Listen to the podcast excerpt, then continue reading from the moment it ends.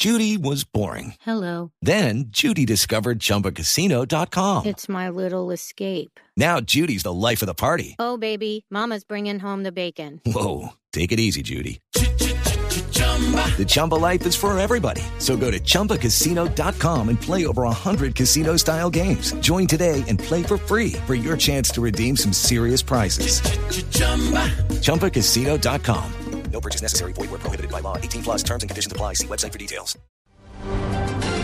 9 de la noche, dos minutos, continúa la ofensiva de las fuerzas militares en el país frente al tema de los actuales actos violentos que ha desarrollado la guerrilla de las FARC en distintas zonas del territorio colombiano. El presidente Juan Manuel Santos acaba de terminar un consejo de seguridad en Ibagué y acaba de reportar que son seis los muertos en combates entre las fuerzas militares y la guerrilla en Arauca. Asimismo, el ministro de la Defensa, Juan Carlos Pinzón, señaló y descartó que se haya presentado una toma guerrillera en el municipio de Nataga, en el departamento del Huila. Dijo que sí hubo disparos hacia la estación de policía, pero todavía no confirma que se haya presentado realmente un hostigamiento severo, ya que después este golpe fue replegado por las autoridades de la zona. El ministro de la Defensa, Juan Carlos Pinzón, también ha manifestado que los operativos en contra de la guerrilla de las FARC continuarán y que no se va a rebajar la presión militar sobre este grupo armado. 9 de la noche, tres minutos. En otras noticias, la ministra de Justicia, Rudestela Correa, acaba de anunciar la repatriación de presos colombianos que estén encarcelados en el Ecuador. Hay que cumplir unos requisitos. Lo primero es que a nadie se le puede forzar a regresar, sino que tiene que haber su manifestación libre de voluntad de que efectivamente quieren regresar al país. Y entonces lo que estamos haciendo es que estamos disponiendo las repatriaciones de quienes, además de cumplir los requisitos para el efecto, han manifestado libremente su voluntad de regresar.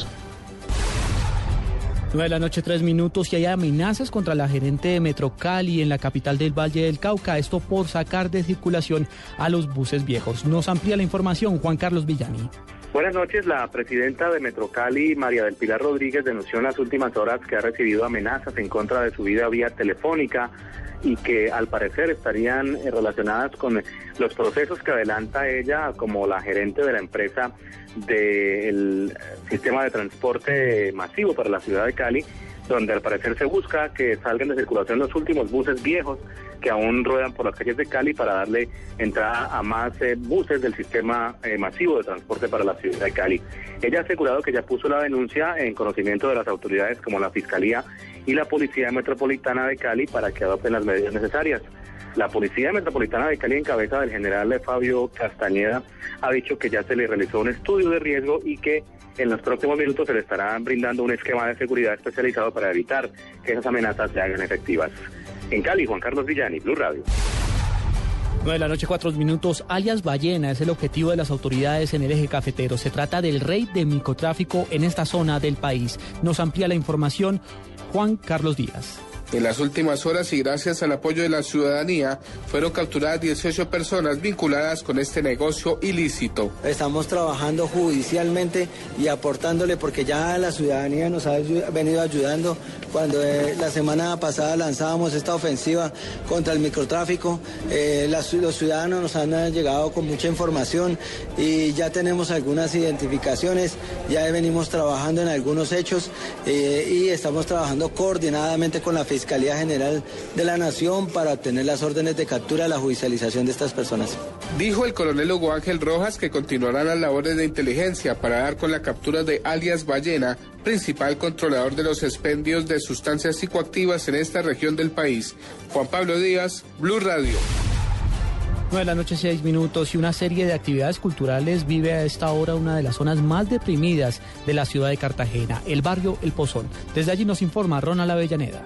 Las actividades se centran a esta hora en plazas y parques del barrio El Pozón, un sector periférico de Cartagena afectado con hechos relacionados con extorsiones, atentados criminales contra tenderos que incluso han tenido que abandonar este sector. Lo que se quiere es que se cambie la imagen que tiene de zona roja esta población y que además las autoridades centren su mirada e incrementen los operativos de control y vigilancia. La idea es quitar el estigma, eso es lo que aseguran los habitantes quienes han dicho que los buenos son más en este barrio. Van a continuar durante toda esta semana haciendo actividades culturales donde la música es el factor determinante. Hoy se hacer un recorrido por las calles del barrio motivando a los ciudadanos a que celebren, a que vivan la vida y a que rechacen los actos violentos. Desde Cartagena, Ronald Avellaneda para Blue Radio.